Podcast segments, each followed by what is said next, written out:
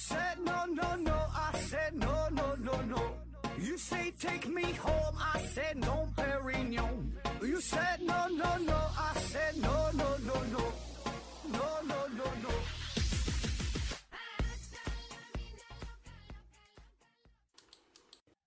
拼命探索不计后果，欢迎您收听《思考盒子》。本节目由喜马拉雅平台独家播出。今天呢，还是回答听友的问题啊。第一个问题，刀粉儿啊提问说：何总，我呀发现了一个现象，就是一杯正常刚倒出来的啤酒和一杯刚倒出来的可乐，这个啤酒呢冒的是细小的、细致的小泡，而可乐呢是大泡，啊，杯壁的起泡呢也是一样的情况，这个是为什么？啊，说夏天呢，咱都喝酒是吧，或者是喝饮料是吧？那么这个可乐和啤酒倒出来之后呢，都会起沫，但是这两个沫呢是明显不一样啊。啤酒的这个沫呢，感觉就是相对细小一些，小的，特别是就是上边飘了一层白色的这个小泡沫，而而可乐里边呢，一般这个泡都比较大，是吧？这两泡不一样啊。那为什么不一样啊？咱就得先说说这个气泡产生的原因。那不管是可乐还是啤酒啊，还是其他什么这种碳酸类饮料，它里边出现这个小气泡啊，共同的原因呢，就是因为液体当中含有大量的二氧化碳。那在这个饮料没打开的时候呢，密闭的状态下，这里边的压强是相对比较大的。那你把这个瓶子打开之后，特别是倒在玻璃杯当中，这压强变小，液体内当中溶解的二氧化碳会逐渐的释放出来，哎，这些二氧化碳就变成了小气泡啊，这个是出现气泡的共同的原因。那么至于说出现这个气泡为什么大小不同、状态不同啊？这与这就与这个液体本身的性质有关。那啤酒的特点是啥呢？啤酒里边呢含有更多的蛋白质的成分，所以呢它形成的这个气泡呢就会更加的持久，而且呢不容易变形，不容易合并，不容易破裂。换句话说，这个二氧化碳的形成这个气泡，刚形成的时候它是什么样，基本呢就保持什么样。所以呢，它是比较小的、比较粘的啊，比较厚实的状态，比较密集的状态。而可乐当中呢，它是含有糖分比较多，糖分比较多呢，就导致这个气泡的表表面张力比较小，所以呢，它在上浮的过程当中呢，它会不不断的胀大，不断的胀大，啊，所以呢，它形成这个气泡就要比嗯啤酒当中这个气泡呢会会会大一些，啊，特别是到了这个气液界面交界的地方，它可能会破裂。啊，有一个这个气泡胀大破裂的这个过程啊，所以这就是它俩这个形成气泡的呃不同点。下一个问题，洋河一号改名叫东东福斯啊，提问说，何总啊，为啥很多国家的国旗呀，呃设计的看上去 都那么随意啊？比如说像乌克兰就是蓝绿两个大色块搞定，这乌克兰不是蓝绿，乌克兰不是蓝上面蓝下边黄嘛是吧？然后呢说日本呢就是一个大红圆圈啊。玩世不恭也是一种态度。回复说，什么叫做随意啊？你所说的乌克兰蓝绿色，你查一下这个蓝绿色，你查一查是蓝绿色吗？啊，那个日本的国旗背后到底是什么文化？你了解吗？没有调查就没有发言权，凭自己一点点感觉就大方大方说辞，应该是大方说辞嘛？啊，只能显露出自己的无知。杨东一号改名东东福斯又回复他说。你有内涵，你了解你了解人家的文化历史背景吗？你不追逃想象，好了吧？你最棒，你最棒啊！请不要上纲上线的语气跟我说话，OK 啊？玩世不恭也是一种态度。回复说，你这就是不了解人家国家的历史文化背景，全凭自己的主观想象。呃，难道你所谓你所谓不是很随便的国家的？呃，国的国旗图案看起来很有设计理念吗？呃，这个就是关于关于呃国旗设计的问题啊，这我感觉以前也聊过啊。呃，刚才你说那乌克兰啊，咱得澄清一下，乌克兰的国旗呢是上面是蓝色啊，下面呢是黄色啊，是确实就是两个大色块所组成的啊。当然，你说这个是否是？比较简单呐，缺乏什么设计感呐？怎么这个？就看颜色呢，是一种这个主观的感受啊。你要是追究的话，研究起来，每个国旗的背后啊，都有它一定的内涵，都有着它设计的理念啊。就咱就说这个乌克兰，那它这个国家的国旗上面蓝色嘛，是代表着天空和海洋，象征着乌克兰大海般的万古永恒的以及平静的态度啊。这是百度百科上说的啊。黄色则代表它的麦田，象征着乌克兰悠久的农业历史和国家的尊严和快乐的精神啊！因为乌克兰它有这个大片的平原哈，它是这个这个呃农业也是非常的发达。然后你说这个日本的国旗哈，日本的国旗好像就是一个白色中间一个一个这个红色一个大红点儿啊，弄得像一个一块大卫生巾似的啊。那其实呢，这个也有人家的这个含义啊。日本国旗不又叫叫什么叫日章旗，叫太阳旗是吧？那这里边呢也是有一些精神在里的啊。就是这个国旗太多了，咱就不一一去讲啊。总之，你要是愿意去研究的话，你会发现每个国家。这个国旗啊，不管这个形状啊，呃，上面用的颜色呀，对吧？像日本国旗，白色代表啥？纯洁呀。红色代表什么？红色是代代表代表代表代表太阳啊，叫日出之国嘛，对吧？日本嘛，是吧？所以这里边都能，呃，都有很多的内涵啊，都有很多的内涵。那么至于说你看这个国旗，你觉得很随意，OK，没有问题，对吧？这个是个人的主观感觉啊，你可以把任何一个东西。理解成你觉得随意或者是不随意，你觉得很深刻都行。每个人的理解是，呃，完全不同的啊。而且我也能明白啊，你这里说的这个随意呀，呃，并不是真正的随意。你这里随意更多的可能是，只是说这个国旗看起来缺乏，就是感觉怎么怎么说也不能说缺乏设计感，因为这个设计感是主观的事儿。就是看起来确实很简单，对吧？是这个线条很简单，色块很简单，像乌克兰就两种颜色，就是一个。两个矩形放在一起了，是吧？没有结合着那么多复杂的元素啊，我觉得应该说的是这个意思啊，并不是说真正说的很随便，然后说，然后说怎么呢？就是这个国旗啊，随便国王一拍板自己画一个，说就这就当国旗了，他保证不是这么回事儿，是吧？就是随意这个词儿呢，呃，随意这个词儿呢，就大伙儿挺容易产生误解的。举个不太恰当的例子，比如说哈，咱看这个踢足球，那马拉多纳这厉害对吧？那梅西是吧？这都是高手。那你看这些呃球星，咱们看他踢球的时候，很多传球、很多进球也都很随意是吧？就咱的感觉是很随意的，踢的有点漫不经心的，不用特别费劲儿。然后怎么说呢？叫谈笑之间，强弩灰飞烟灭，这球就闯去了，这球就进了是吧？感觉挺挺随意的这个打法啊。那其实呢，这个看似随意，其实背后呢也有很多的内涵，有很多的技巧在里边啊。只不过咱们就是很多时候是没了解到啊，没没没了解到啊。那么说回来啊，这个国旗设计的问题啊，那么国旗设计呀，其实呢，你看全世界大约九百个国，嗯，不是九百，大约二百个国家，一百九十多个国家好像，二百左右，咱就当二百个。这些国旗拿拿出来，你挨个看一遍，呃，绝大多数都。不是那么复杂，或者说这里边都没有什么复杂的元素、复杂的符号啊，这些这些刻意设计的东西很少啊。绝大多数呢，反倒就是像乌克兰这种，当然乌克兰这种也是比较少的，就两种颜色啊。你看有挺多的是啥呢？三种颜色，三种颜色这个很常见吧？你看德国、法国、意大利啊、荷兰、俄罗斯，这些都是非常经典的，就是三色旗三条。然后有一些呢是在这个三条上边呢。加上一些小的元素，这个占了相当大的比例啊。那你说这三种颜色，就这个三色旗是不是随意呢？其实也挺随意，对吧？就三个颜色嘛。你说这有什么设计？也没有，对吧？找个小孩都会画，画一个长方形，完涂成三种颜色，红的、蓝的，嗯，红的、蓝的、白的，这法国的，对吧？调调换个顺序，就俄罗斯、荷兰的都这些颜色。德国的一个竖条，对吧？黑的、黄的、红的，就 就这点东西啊，很容易画啊。但是说这个看似随意的背后，它是承载了。很多的很多的含义啊，很多的含义，你可以随便找一个国家这个国旗，你随便百度一下某哪个哪个国家是吧？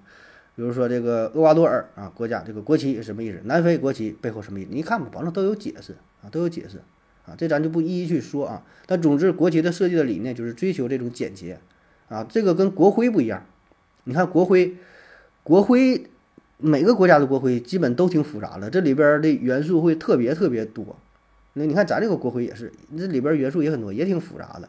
完了，国旗不一样，国旗都是很简单明了啊。为啥这这个国旗都设计成这么简单呢？哈，有这么几方面因素。第一呢，就是你看这个国旗是一个国家最具代表的一个典型的符号。那么这个国旗呢，呃，不但要让自己的国民哎一看能记住，也是向嗯其他国家的人进行一种展示，对吧？当然是希望自己国家这个国旗能让别人记得住，这是最好的。比如参加个奥运会，有个国际赛事，或者是其他这种任何国际上的交流，你的国旗是你的国家的象征啊，你一亮出来，别人一看，哎，这个这国旗好记啊，这知道是哪了，对吧？这个是大伙儿希望看到的。啊，不不希望说的这个国是哪来这看的这什么玩意儿呢？怎么乱七八糟，像个山水画里边画的太细腻了，对吧？别人想画，别人想学也学不会啊。所以你看，像巴西的国旗，巴西国旗其实也挺有特色，但它这里边元素就比较多，是吧？大绿色的，中间又一个圆，然后中间又一个飘带，又一个什么东西，这个其实挺少见的，是吧？绝大多数都是挺挺简洁的啊。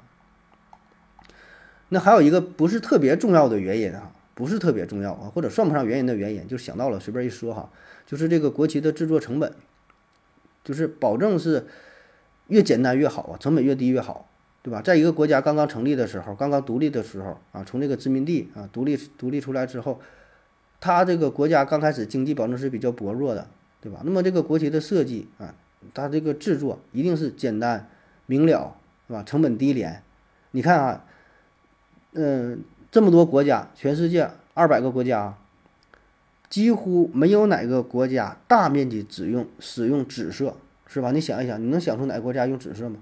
好像没有，就用的保证是有，但是说大面积用的很少，是吧？你说不上来，因为啥呢？紫色在工业化之前，紫色的颜料都非常贵啊。你想想，以前都是皇室贵族偶尔会有紫色的衣服，但也是就很少做一个修饰。没有大面积用紫色的啊，因为紫色都是代表着什么神秘高贵，是吧？那国旗上也是，国旗都是非常通俗的那种黑白红，对吧？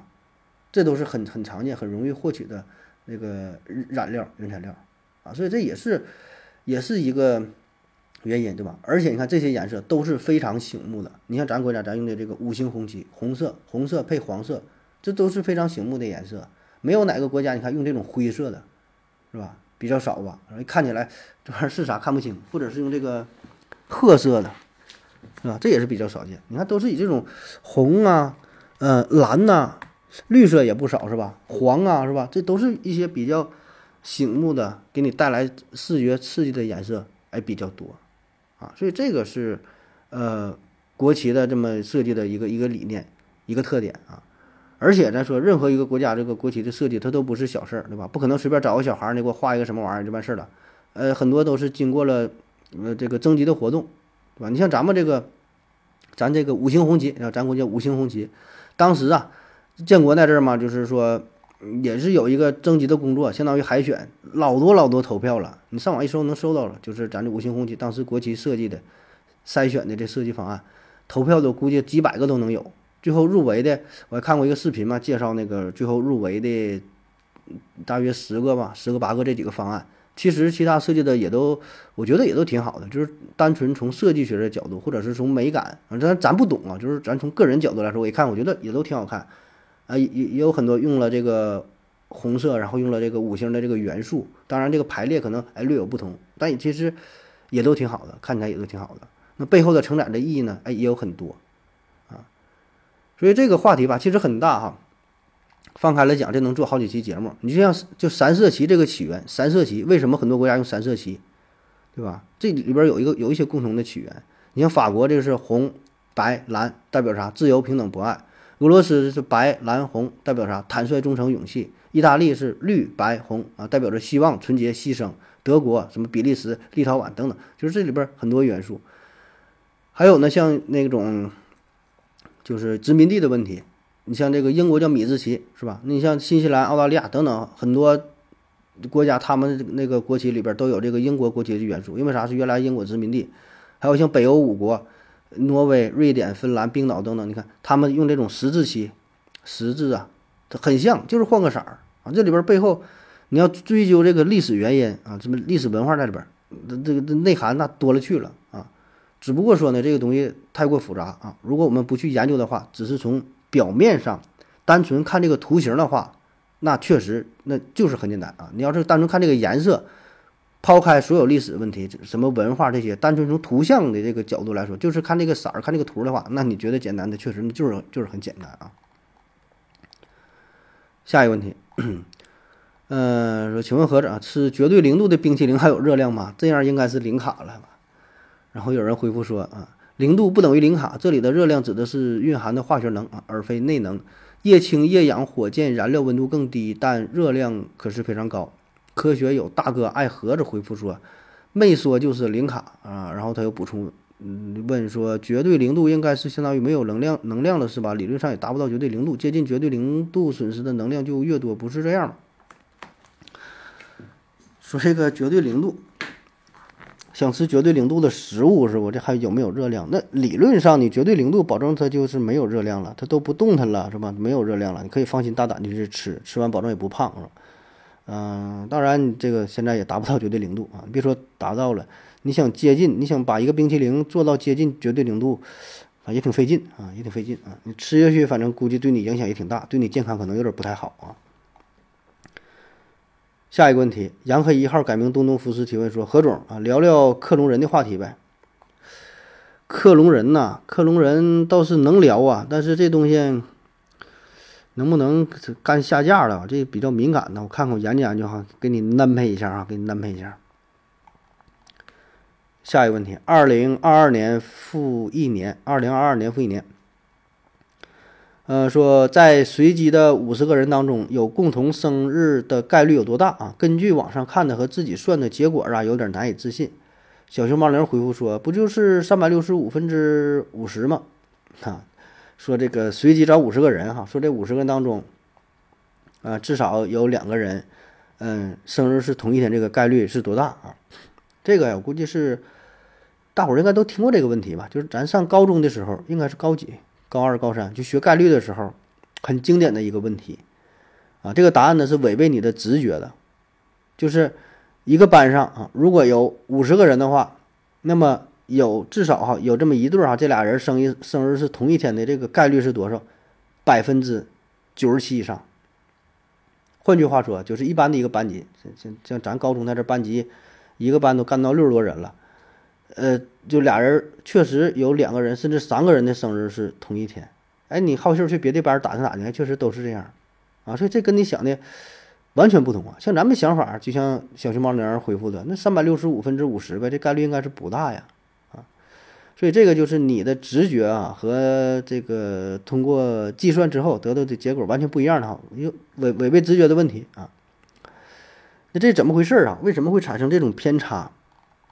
这里边有一个点，就是这个问题的重点是说呀，至少啊，任意两个人的生日是同一天，并不是说指定是哪一天，并不是说啊，比如说啊，七月一号啊，你你是都是这天过生日啊，或者是十二月三十一号都是这天，不是啊，这个哪一天不是确定的，而我们的思路呢，就是总是。把自己带入，就是说，哎，这么多人是不是谁跟我是同一天过生日？你要这样一想的话，这个概率当然很低了啊。但问题说的这个这个生日是不固定的啊。那么不固定的情况下，你根据这个就是很基础的计算啊，自己都能算出来啊，这个概率是很高。那这个问题呢，其实还有另外一种思路哈，换一种思路，看看是否能够嗯容易理解一些哈。咱们可以这么想啊。说一年啊，咱是不算闰年，就正常一年三百六十五天。然后呢，这个班班级里有五十个人哈，五十个人。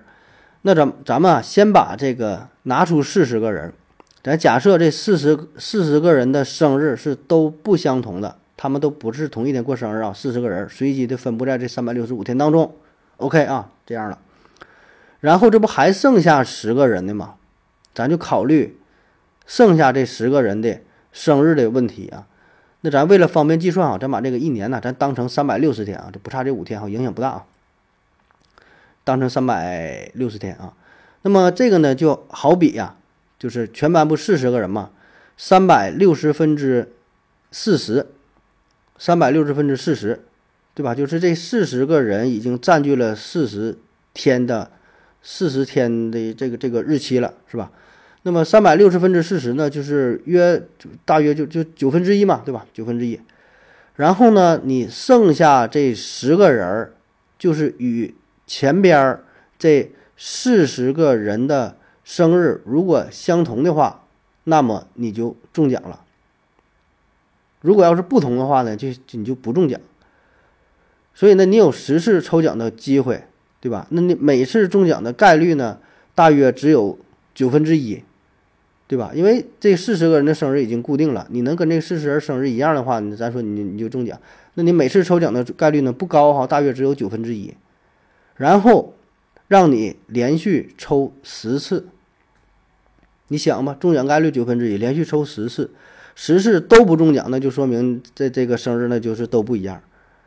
那十次都不中奖，其实你想一想也也挺难的。中奖概率十分之一，抽十次都不中奖啊，这概率其实是非常非常低的啊！你可以这这么理解一下，是不是有点更乱了，是吧？好了，咱看下一个问题吧。下一个问题啊，叉叉三素啊，提问说，呃，如何能做好一道菜？我看主播呀，经常晒厨艺，有没有什么诀窍啊？这个调料里总是说少许啊，放这个少许怎么把握？难道用电子秤吗？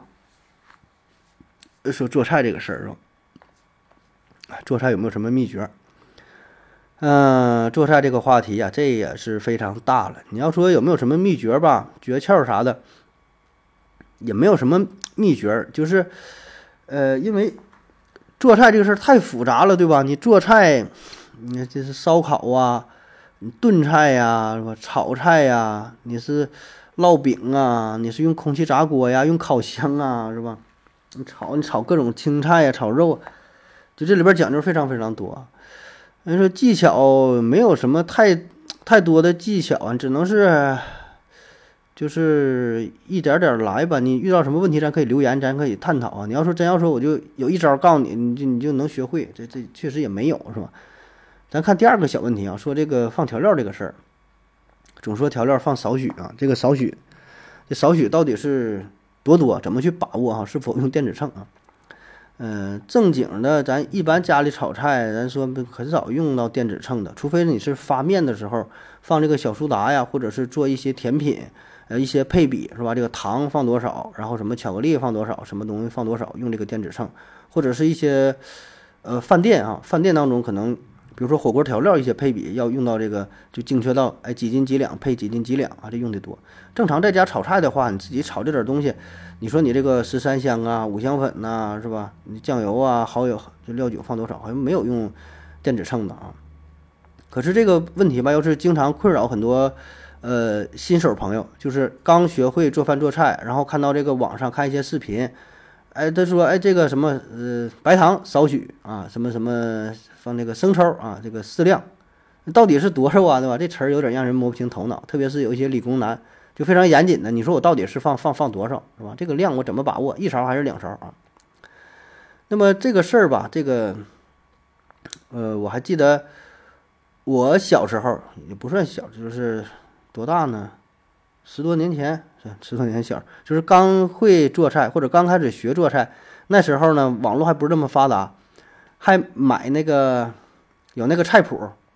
嗯，说错了，不叫菜谱，那叫什么东西？就是学做菜的那个书啊，那叫啥呀？那叫怎么说呢？就是跟我学做菜呀，或者什么家常菜一百个呀，什么就那种书啊，挺流行啊，买那个书。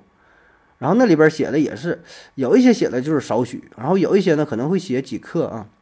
然后西餐的西餐的那种那种烹饪书里边写的比较详细，比如说啊，牛肉三百克啊，黄油五克，什么什么白糖五克啊，蜂蜜二十克啊。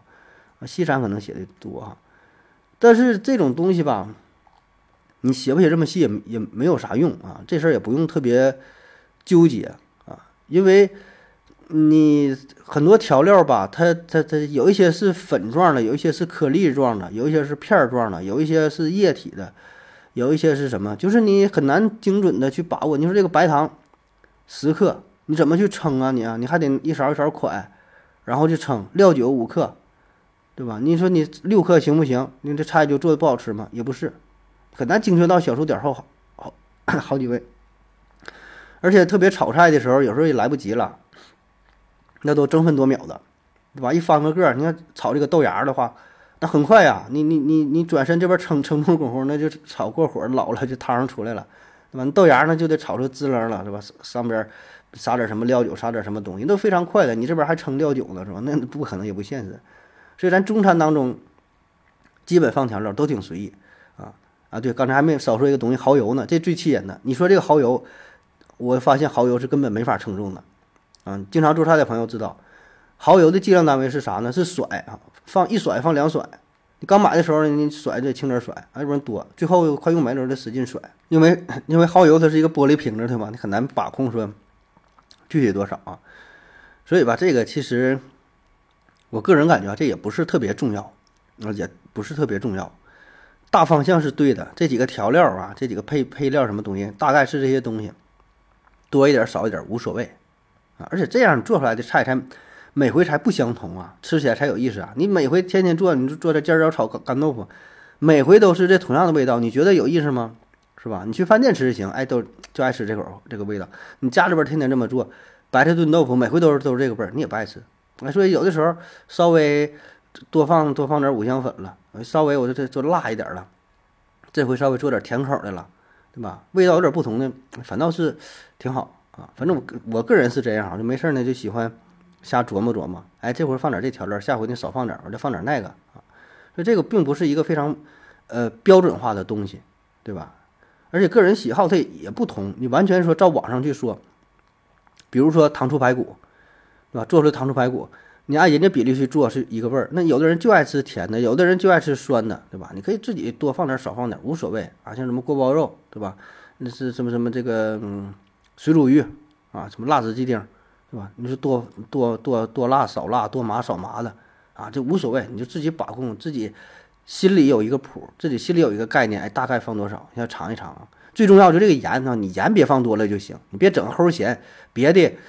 呃，都还有火儿啊，除非你盐整特别多，齁咸，那你嗯没招儿。你别的话，我觉得你这个不用特别担心，你随便放花椒大料多一把少一把，多一粒少一粒，嗯，都没啥啊，都没啥啊。对，还有一个这个酱油，就老抽啊，你别放太多了，放太多就太黑了啊。当然太黑了，吃起来也无所谓，只不过这个视觉上看起来就是影响视觉效果，影响食欲啊。别的那些真没啥，你就赶着往里整吧啊，都行。啊，都行。然后说一说这个具体的，你要说菜啊，说说具体这个这个炒菜啊，你你就刚才说那个技巧的这个问题嘛，就这里边的技巧是什么呢？你就是照网上去做的时候吧，把这个原材料先准备好啊，你先大概先看一遍，然后再开始做，开始做，你不要上来。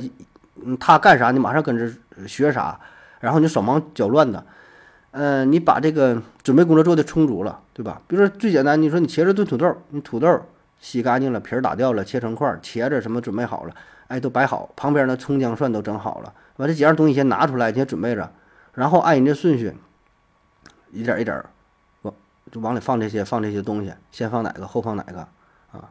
当然吧，如果要是炖菜的话吧，这个也也也没有那么严格。你说你比如说整个乱炖，是吧？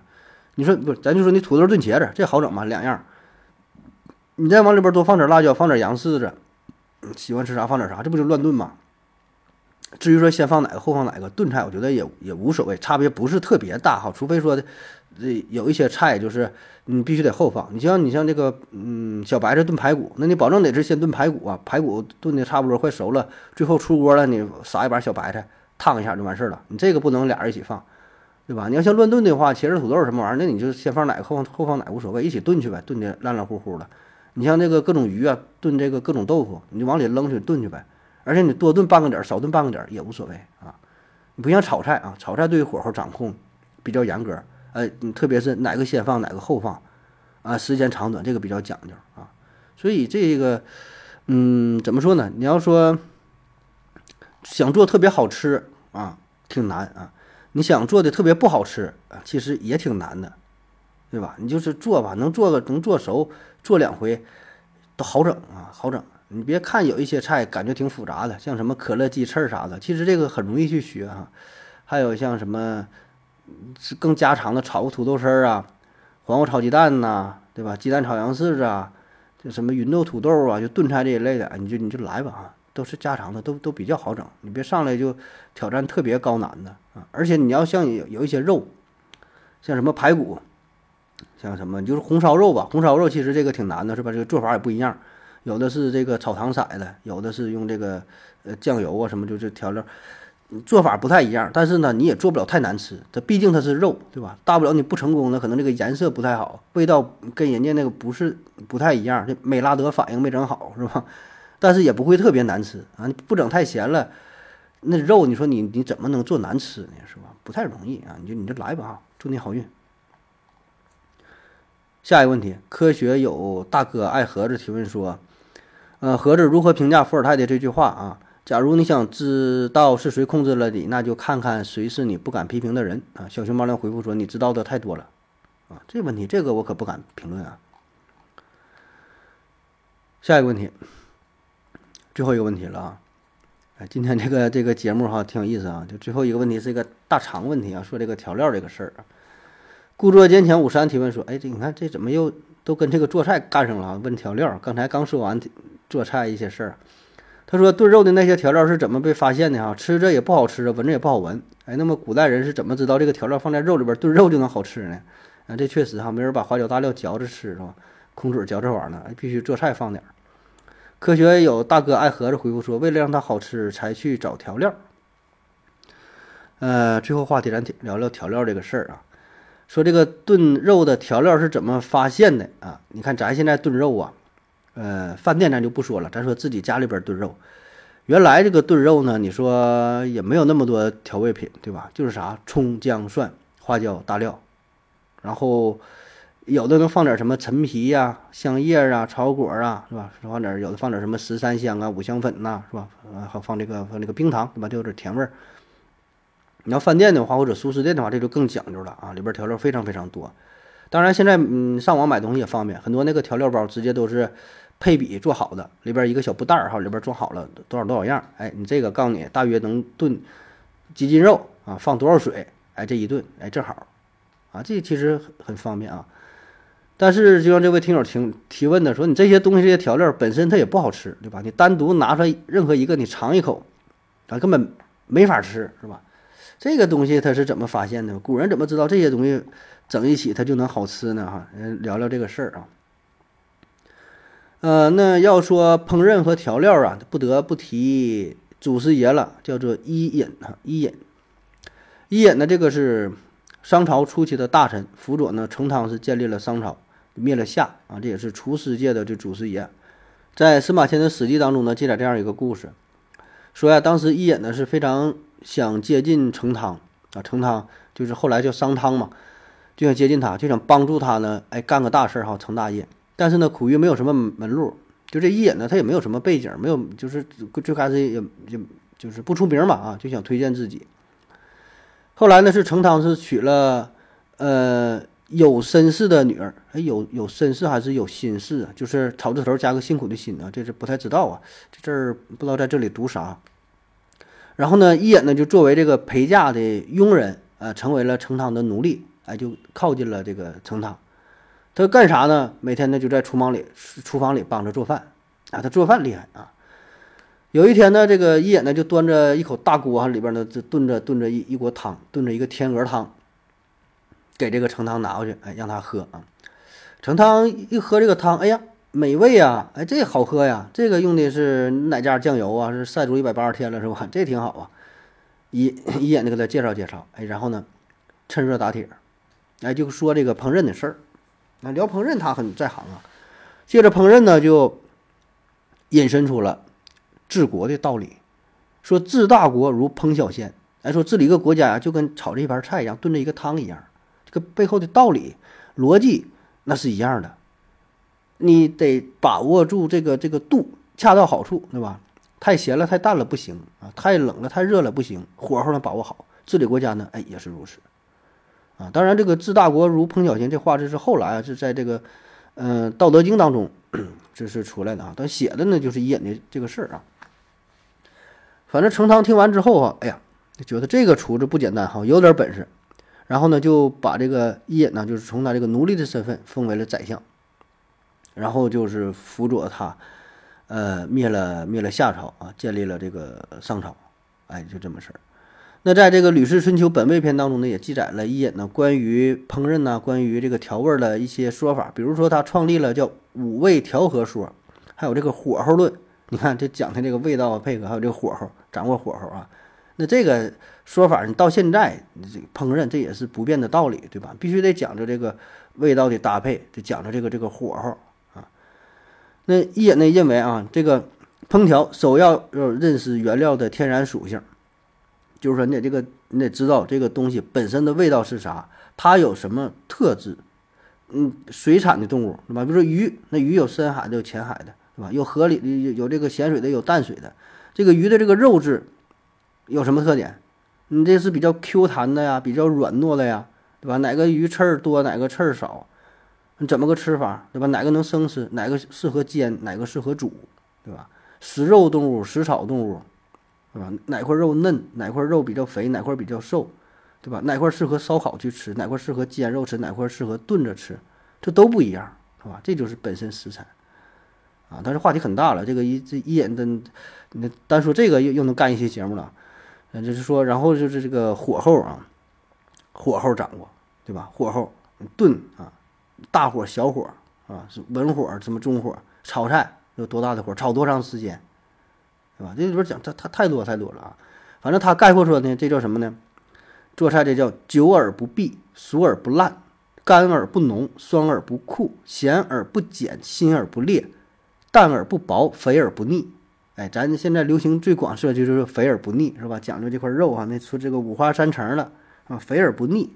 哎，你看前面这好几句说的都是，就追求这个把握，把握住中间这个这个度，是吧？你过了那就不行了，那就熟而不烂。你肉炖的太烂了，炖飞了。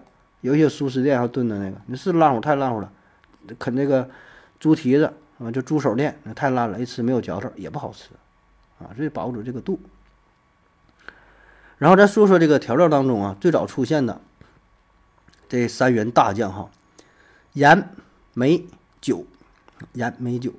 那最重要的，咱先说说这个盐。那盐保证是所有调料当中最重要的，没有什么调料都行，但唯独那不能没有盐。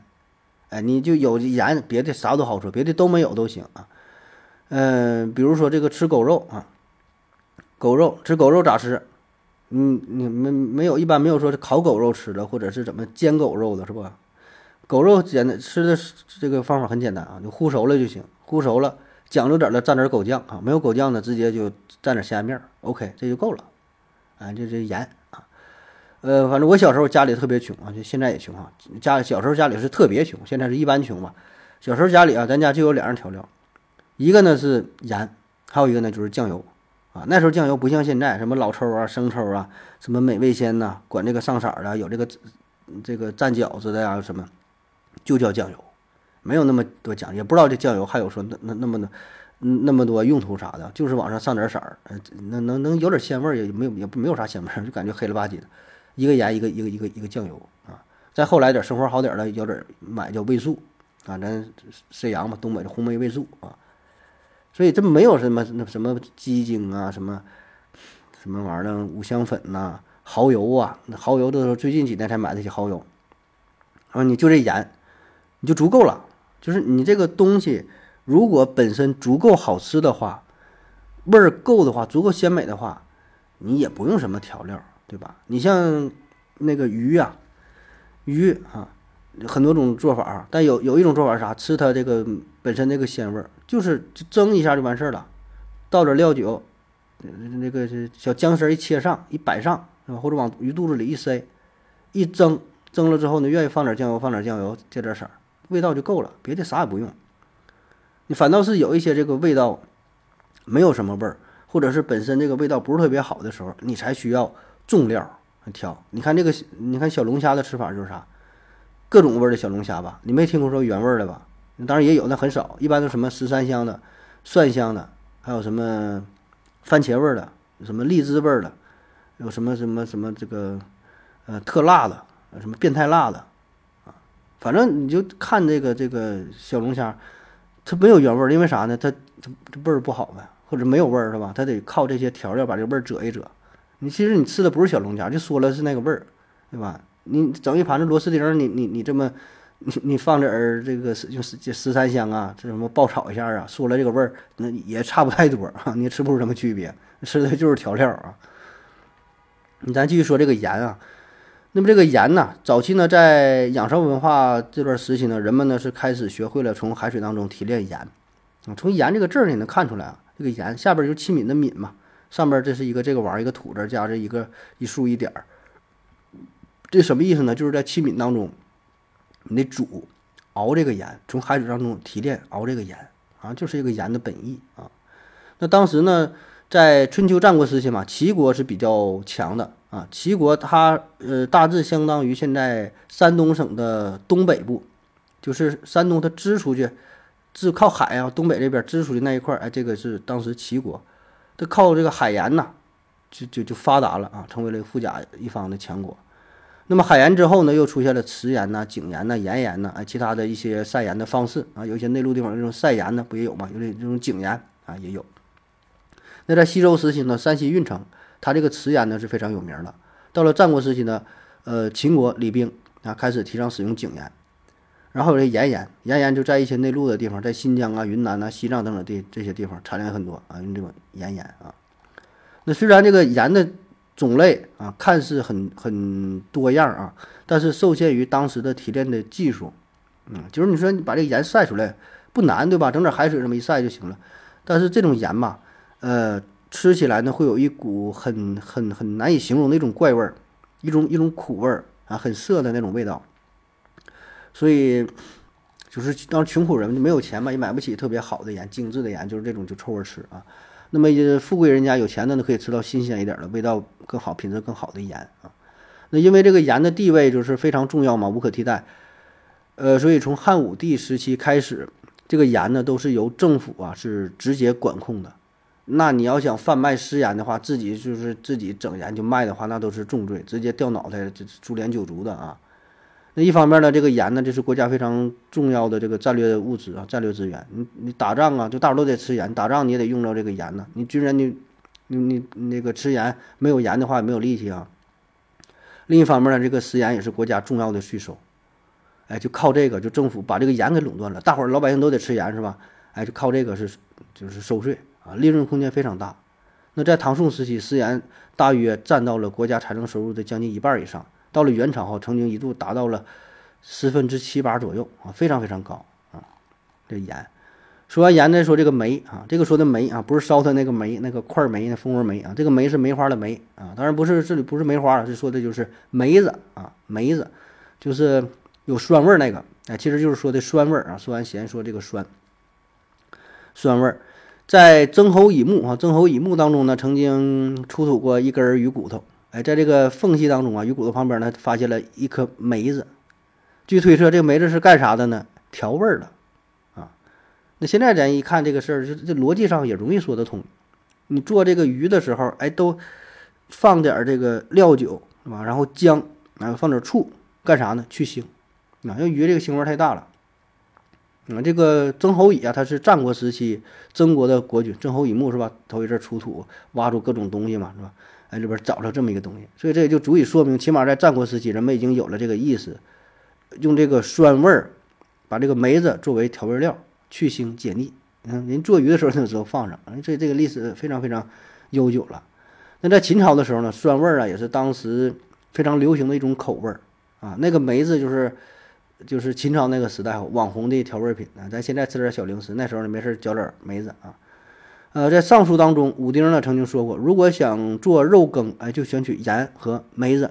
你看，就是也是用这个梅子来解腻啊，做肉嘛。另外呢，秦人呢还特别喜欢喝这个酸酸的汤水，咱说现在叫酸梅汤呗啊，做法可能不太一样，不这么成熟，但那时候已经也有了这个理念啊。然后呢，就是这个酒啊，酒啊，现在说这个酒呢是喝的为主是吧？啤的、白的、红的等等啊。那么酒呢，也是也可以做菜来用啊，也离不开。在安阳郭家庄啊一座坟墓当中呢，考古就发现说，夏商时期已经开始用酒来做菜啊。注意啊，就是您这里发现的是不是说发现酒的问题，是发现用酒来做菜的问题了啊？发现酒做菜这个事儿，所以这个就是比咱想象要早得多是吧？夏商时候就知道用酒来做菜了啊。你要说喝酒不稀奇呀，喝酒酒不就是很早。是谁来着？是夏朝时候好像就有就有酒了吧？那咱现在也是经常用这个酒来做菜啊，料料酒这就不用说了是吧？做什么菜放点料酒啊。你像别的有专门用酒的，什么啤酒鸭呀、啤酒鸡呀，专门还有用这个红酒做菜的，是吧？非常多啊。那最早呢，这个酒呢是用谷物自然发酵啊。呃，到了商代之后呢，人们不仅掌握了谷物的发酵技术，还用这个桃啊、李呀、枣啊，就等等吧，就是还有像什么葡萄是吧？用一些食物啊，用这些东西来酿酒。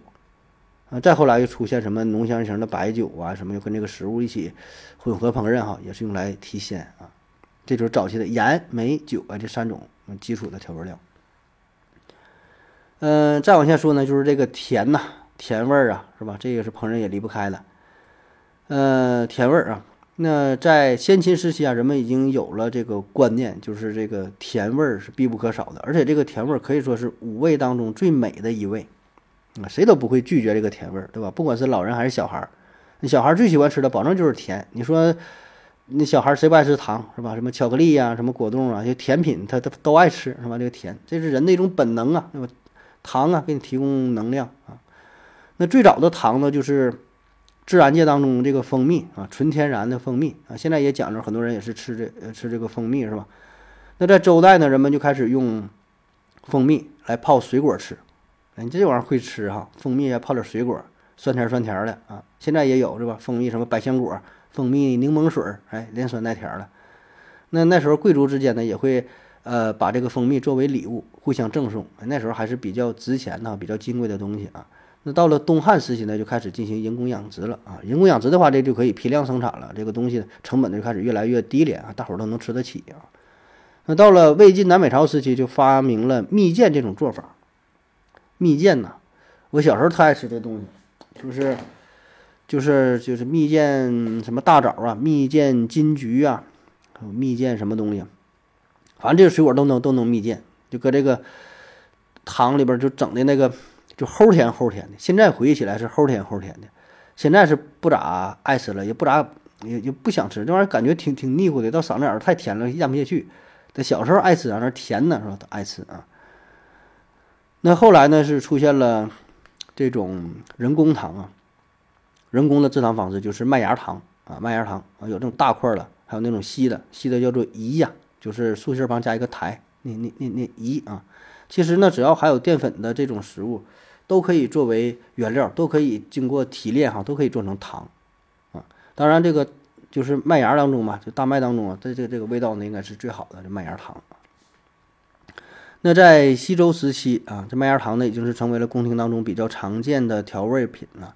那为了更好的调味儿啊，厨师们呢还想办法利用蜜枣啊、栗子啊、甘蔗呀等等啊这些来做菜。哎，你看这个元素就是非常非常多了哈。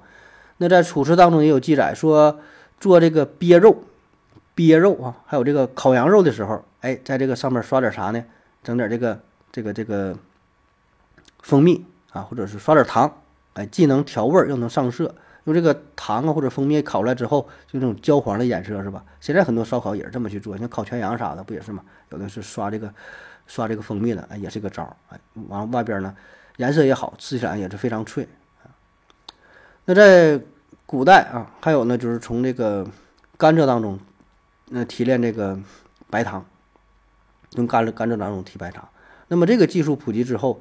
就是老百姓啊，也是很呃很容易就能吃上甜食了，就这个成本就是非常非常低了。用这个甘蔗啊，那提炼白糖。那在唐代啊，鉴真和尚是东渡日本，当时就带去了二斤的白糖，就是这个蔗糖，从这甘蔗当中提炼的。而且呢，把这个方法呢是传给了日本人哈，普及开了啊。那到了宋元时期，就有了专门生产蔗糖的工厂啊，特别是在江浙地区哈。这个这工厂非常多啊，就非常喜欢吃甜的，对吧？现在也是嘛，到江浙这一带，嗯，就就甜口的哈。我之前去过几回，去那个源头渚啊，无锡源头渚太湖啊，源头渚啊，源头渚这泌尿科的圣地是吧？源头嘛，龟头啊，龟头渚这地方啊，源头主，就就无锡啊，这个菜呀，就感觉这个白糖跟不要钱似的哈，使劲放啊，基本没有没有不甜的啊，就是这这这个风味儿啊。还有一个地方啊，四川啊，你现在一说四川，这不是川菜吗？对吧？以辣为代表的呀。哎，其实呢，四川就川菜呀，很久很久以前嘛，其实它也是甜口的啊，就是它它好吃甜的。在魏文帝曹丕啊与朝与朝臣赵礼啊这本书啊这本说四川人嫌鸡和猪的味道太寡淡，那在烹饪的时候呢，喜欢用糖来作为调味儿。呃，西晋左思在《蜀都赋》当中也夸赞说，蜀地漫山遍野都是采香采蜜的蜂香啊，就是那个时候他还是。吃糖吃甜的比较多，因为辣椒那都是后来不才传过来的嘛，对吧？但这辣椒不是咱们这个本地产的东西啊。那在唐代，印度的制糖技术呢是传到了我国，大面积的甘蔗种植园呢在四川内江就出现了啊，所以内江呢也有一个别称叫啥甜城，哎，甜 很甜甜城啊，内内江。那么再有一个呢就是这个酱了，酱啊，大酱啊，大酱，这也是。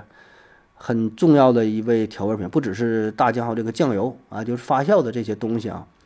那在《礼记曲礼》当中有记载说，在周朝时期啊，已经把这个酱呢是作为基础的调味品啊。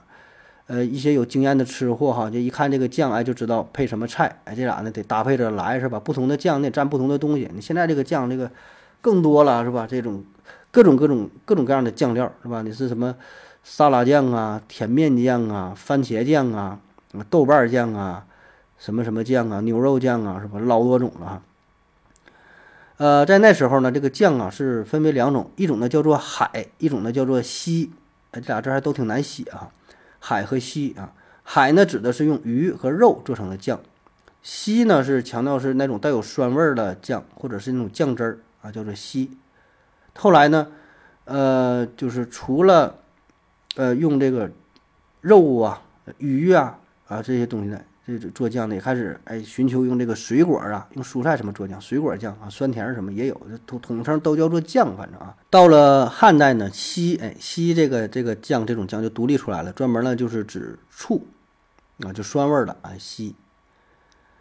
呃，然后呢，人们也是逐渐就是研究出了制作豆腐的工艺，哎，把这个豆啊又招纳进来啊，把这个这豆是一个非常重要的调味品，对吧？就做这个酱油啊。大豆酱啊，还有什么豆豉啊，是吧？这这个是一个一个很重要的，一直延续到今天也是大豆酱酱油啊。而用呃肉啊和这个鱼啊，哎这种东西做酱的，反而呢是越来越少啊。沿海地区可能一些用做什么虾酱的什么也是有，是吧？但是比较小众了啊。嗯，那再说一个了，这就是非常重点的，就是辣呀，辣。那在所有调味品当中，辣是比较特殊的一种存在啊。首先，这辣呢并不是一种味觉，是吧？就是味蕾，它不是辣味儿，辣呢是一种是一种刺激感啊，类类似于放电一种电电刺激一种信号啊。那么这个辣，当然这里说的辣呢，既包括辣，也包括麻，对吧？麻辣这俩呢是不分家的，还有烫是吧？麻辣烫啊不分家的，其实都是对于口腔啊、对舌头啊这种黏膜一种一种刺激，是是一种非常微小的伤害啊，就相当于一种自虐啊。这个这个这个这个辣啊，这个辣啊，嗯，辣里边呢有三香，哎，有三香，这很讲究的，叫什么呢？椒，啊，党，啊，姜，哎，这几个字啊，咱一个一个说啊。先说这个椒，椒呢，椒啊，椒是就是辣椒椒这个字儿，但是在原来呢，最主最古老的时候啊，它呢是专指花椒，啊，花椒。对这种调味料，这是非常有历史的了，在《诗经》当中呢，就多次提到过啊。在战国时期呢，花椒也是用来，呃，就是给肉啊，就是增加这个鲜味儿、美味儿的啊。楚人呢，还用花椒呢来泡酒，煮茶的时候呢，也得也得放点放点花椒，放点肉桂，啊，这个茶也不知道是什么味儿啊。北魏时期呢，人们就开始大量使用这个花椒。那么在唐代呢，花椒在菜谱上的占比呢是高达了五分五分之二哈，花椒哎用的非常多。啊，送人做鱼的时候，也是喜欢放这个花椒，也能也能去腥。还有做什么羊羊肚羹啊，也是你看腥啊、腻啊这些味儿的时候，都得用这个用这个花椒啊。那到了明朝，这个花椒在菜谱上的比例占比也是相当之高，达到了三分之一啊。当时宫廷每年啊，从这个四川买这个花椒就得买八千斤哈，你是足以见到，可以可见这个这个喜欢的程度啊。第二个呢是三项当中的叫做党，啊，叫做党啊，这个字儿呢也不太常见，挺复杂。木字旁加一个那边乱七八糟的哈。这个党是什么呢？就是叫茱萸，哎，茱萸这个东西啊，咱背这个诗嘛，遍插茱萸少一人，哎，就是茱萸啊。呃，茱萸啊，这个也是历史很很悠久了，最早可以追溯到西周时期。它呢也是一味调料哈，尤其是四川人哎喜欢用这个茱萸啊，一般腌鱼的时候啊，做鱼的时候呢，喜欢用茱萸这个味儿啊。这是原来是呃川菜当中调味的主力军啊，在《本草纲目》当中还有所记载，说四川人呃经常吃的这个油辣子哎，就是用这个茱萸做的啊。具体的做法呢是用呃一份的茱萸。啊，然后十份的猪油熬在一起，成为了这个，就是说，咱说现在叫辣椒油吧？哎，当时就是用这个猪鱼做的，那时候可能还没有没有辣椒，没传过来呢啊。呃，第三第三位啊，第三香啊，这个就叫做姜啊，就是姜啊。姜为啥叫姜呢？传说呢是神农发现的这个东西啊，神农他姓姜，哎，所以给这个植物起名就叫做姜啊。说先秦人吃饭呢是离不开姜的，顿顿呢都得有姜。春秋战国时期呢，人们也是开始用姜啊来作为调味品啊。《吕氏春秋》当中有记载说，调味最好的是呃产自于呃杨浦的啊，就是现在巴蜀地区的姜。哎，说这地方的姜出名啊，确实现在也是啊，巴蜀这地方就是四川这一带是吧？这个这个盛产的姜。那古人在吃肉的时候呢，基本都会放点姜啊。东汉的张衡曾经提到。说汉代人做肉啊，就喜欢用姜啊。另外呢，还有把这个姜啊是，呃，做成就切成末儿啊，可以撒在这个肉上，把这个肉呢是不停的捶打啊，然后呢再给它放点盐啊，然后风干，哎，感觉有点像这个肉干儿是吧？就像做这个肉干风干呐，这这这种这种这种方法啊，姜啊。所以你看这个姜还是挺烈的。你看头两个调调味品哈。特别是那个茱萸，现在基本用的非常非常少了，是吧？起码反正我做菜是没放过茱萸这个东西啊。花椒呢还经常用啊，但是姜呢这个地位是不可撼动，对吧？谁家做菜你说能离开姜呢？是吧？顿顿不说都得用也差不多，葱姜蒜嘛这几个啊。姜，然后就是辣椒了，辣椒啊，辣椒呢是祖籍呢是在中南美，呃中南美热带地区，后来呢是通过丝绸之路啊从这个。呃，中亚、南亚进口到了我国，有这个辣椒啊。最早关于辣椒的记载呢，是出现在明代啊。明代，呃，有一本书叫做《尊生八间》，什么《尊生八间》这本书里边啊，记载辣椒。当时辣椒传入我国的时候啊，最开始还作为观赏花卉啊，观赏花卉，就觉得这东西挺好看，对吧？你想想，辣椒确实也挺好看，有那种长的，有那种圆的，红红绿绿的，还有一些彩椒，确实挺漂亮啊。可这帮吃货不管呢，一看这东西挺好看，想必也能挺好吃啊。于是呢，吃了一口啊，发现呢好像也不是特别好吃，而挺辣，挺刺激啊。但是呢，正是这种刺激哈，这种轻微的受虐的感觉，哎呀，就爱上它，离不开了。于是就开始作为一种食物啊。其实这辣椒心里也挺憋屈的。你看我这个进化论，我进化这么多年，最后把自己进化成这个味儿了哈，这种口感了，你们还喜欢吃哈？也服了你们人类了哈。真没想到辣椒这东西说能成为一种食物哈，这上哪说理去啊？那到了清代的时候，辣椒就正式成为了一种调味品啊。在康熙年间啊，有一本《花镜》这本书就记载说，民间呐，呃，一些地区啊，说开始大范围的食用辣椒啊。到了光绪时期啊，这个川菜的菜谱上就就是已经涌现出了这个辣椒，离不开辣椒了啊。那紧接着呢，四川人也是脑洞大开啊，把这个辣椒呢，就是做成了豆瓣酱嘛，是吧？豆瓣酱。啊，现在也是啊，这四川郫县豆瓣酱是吧？非常有名，这真是万能的哈。你不管是做什么东西，做个回锅肉啊，做做这个水煮鱼啊，什么麻辣烫什么玩意儿是吧？就跟这川菜有关的，放点这个郫县豆瓣酱哈，就有那味儿了哈，就有那味儿了。然后呢是胡椒，哎，胡椒，你看这跟花椒还不一样啊。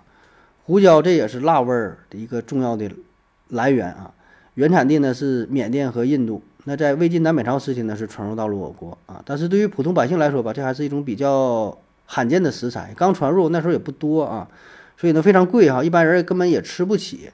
偶尔啊是在招待贵宾的时候，家里来且了，哎，做一碗汤，里边啊可能放个一粒两粒的，哎，借借味儿。那上边那一飘着，一看，哎呀，这个这菜呀，这个本身是这汤八块钱一碗哈，撒两粒儿这个胡椒之后，马上就得是十八了啊。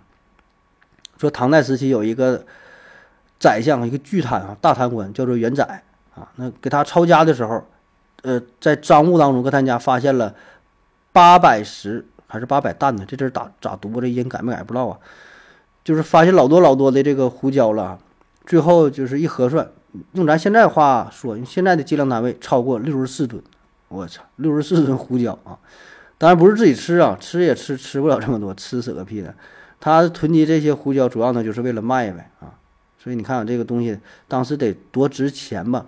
能把这个东西能给囤起来，能卖钱，倒腾这东西，对吧？足以见得这个胡椒是多么的珍贵啊。那一直到了明代时期，这胡椒的价格呢就开始。呃，逐渐的降下来了，就是呃，种植的越来越多，越来越普遍，大伙儿就都能吃得起了啊，就成为了，就是全国都非常这个寻寻常的一种一种调味料啊。呃，那说调料还有一些也是挺常用的吧啊，这随便再说这么几个吧啊，比如说这个葱和蒜是吧？葱和蒜啊，这平时也离不开啊。你在咱东北呢，很多。就是这个基本能当做菜来吃，是吧？你说葱怎么吃，是吧？就酱吃啊啊，就酱吃。那这咱东北跟台湾一个一个一个吃法，说这葱就酱吃啊，蒜也可以就酱吃啊，都能就就酱吃啊。这个葱呢是咱地道的原产的植物啊，食物啊，在先秦时期就已经出现了。蒜呢是汉代啊，从这个西域呃引进过来的。啊，张骞出出使西域带回来的这个这个蒜啊，同时呢那时候也带回来香菜，哎，这都是那时候引进的。那么在过去啊，特别是唐代，呃，现在也是吧，就是这个蒜，呃，对于出家人来说是当做荤菜的，是不能不能吃的啊。你现在一些这个素食馆当中不有很多素食馆吧，就都都是素菜啊，这种有一些减肥人可能喜欢喜欢去是吧？素食馆里边呢，你也是嗯看不到葱，看不到蒜，包括你去东南亚旅游，哎，有一些你去那个像哪来着，像印度嘞，或者是什么柬埔寨嘞，什么泰国嘞，啊，就很多东南亚这些地方，啊，它也是不用这个葱，不用这个蒜，就是有一些佛教比较盛行的国家啊，它不用啊，它用的啥呢？是洋葱，哎，它不用葱，但它用用洋葱，啊，那目的也是一样啊，也能是达到。就吃这个羊肉啊，牛肉啊什么对吧？他吃这个就是腥膻这个味儿啊，也是用这用这个洋葱，包括咱自己有时候做这个搁家烤点串儿，哎，我教你啊，这个这个调料怎么用，也可以用这个洋葱啊，你不用葱啊，也不用什么蒜姜可以放一点，你可以用这个洋葱，洋葱切成小碎末，然后呢给这个肉提前喂上，哎也是，来去腥，然后这个肉呢还非常嫩。啊，也是这很很常用了，也不算是什么什么技巧了哈。呃，然后还说这出家人吃的还有什么呢？这不就讲究大五荤、小五荤嘛？刚才说的就是属于小五荤啊。小五荤里有这个姜啊、葱啊，还有这个花椒、大料啊，哎，还有这个韭菜，哎，也不能吃，这叫小五荤。就是这些东西吃完呢比较刺激，有一些腥味儿，就辛辣的这这这个味道是吧？有的时候可能跟人说话了，这个口气也是比较重。然后有的可能乱了心智，可能也是不太好。这叫小五荤啊，正经的出家人也是不吃这些东西的啊，比较讲究的。那剩下一些调味品呢，就是芝麻油啊，什么玩意儿呢？芝麻酱啊，豆腐乳啊，臭豆腐啊，反正这太多了，这没法一一去说啊。基本呢，反正到了明代时期，就后来就晚清啊，明代，然后到晚清。嗯，有一些就是外国人，外些有一些外国殖民者吧，然后也带来了他们各个国家的调味品，对吧？那时候交流也是越来越多，什么咖喱呀，什么番茄酱，什么沙沙沙司，还叫叫什么玩意儿，咱都不认得，什么黄油是吧？咱也不太用的东西，慢慢也就都带来了。再后来呢，是日本人就发明了味素，是吧？再后来有什么鸡精啊，又有什么蚝油，是吗？再后来有什么一滴香啊？这就是一些那开饭店时候用一些什么化学的调味品了，反正就形成了现在吧。这厨房当中各种各样的调味料啊。那说了这么半天还没回答你的问题呢，就是你问的说什么？这个炖肉当中啊，这么多调料是如何出现的？是吧？用的这么老多调料哈，几种、十几种、几十种啊。这当然是一点一点不断的去。尝试，然后呢，咱们这些祖辈啊，一点点总结出来，一开始保证也是抱着试试看的态度，那后来呢，一点点哎尝，说这个东西到底跟什么好吃呢？对吧？就像你说吃吃这个螃蟹，蘸点什么呢？哎，必须得蘸点这个姜汁儿，是吧？可以放点醋，是吧？放点姜，放点醋，哎，蘸这个好吃。你说你蘸点这个葱啊，蘸点什么蒜末，吃的不是这个味儿，保证他也试过啊，试来试去呢，哎，就这个东西可能就就比较好，大伙儿就记住了嘛，那就流传下来了。另外，这里边我觉得也是跟咱们中国这个中医药文化有一定关系啊。你看，咱很多的这个调味品，其实它就是中药的原料，这俩是不分家的啊。这很多东西它它就是就是一个东西，这个东西也能当调料，也是中药。我还记得我有一个哥们儿啊，就是那时候跟他一起，呃，卖鸡架，卖鸡架啊，呃，在东北就是在沈阳吧，吃鸡架是比较火啊，各种做法都有啊。但是这个鸡架啊。嗯，这个必须得这调料得用好，因为鸡架本身它没有什么可吃的，这鸡架也没有味儿啊。很多朋友不知道鸡架是啥，就相当于啥呢？你你你买的一个白条鸡，正常你买一只鸡啊，你就啃嘛，对吧？当然不能真正去啃呐，就是说你把这个肉给剔下来，肉都剔下来之后，是鸡腿儿啊、鸡翅儿啊、鸡胸脯啊，反正能剔的肉基本全都剔下来，鸡脑袋啊、鸡脖子全都剔下来，最后就剩了这么一个骨架。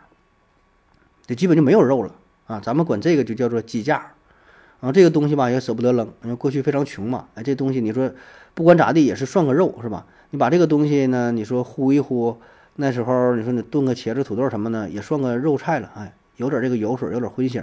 现在呢，就是直接去吃啊，就把这个东西铁板的呀、油炸的呀，或者是什么炭烤的呀，或者烀熟了拌一下啊，就怎么怎么的都行啊。但是这个调料很重要。你调料整不好了，你这个味儿呢上不来，本身没有啥味儿，它不好吃啊。所以这就我之前说的嘛，你本身好吃的话，不用那么多调料啊，没有味儿就得靠调料啊。当时我说我跟那个朋友结整嘛，咱俩那卖鸡架，卖鸡架就烀熟嘛，咱是做的是拌鸡架，就是提前烀熟了，然后先拌啊。这个调料是从哪来的呢？哈，当时呢也是花钱买了一个这个秘方啊，一个配方。那配方里边这个料多少个我记不住了，起码能有十多个，我觉得能有啊。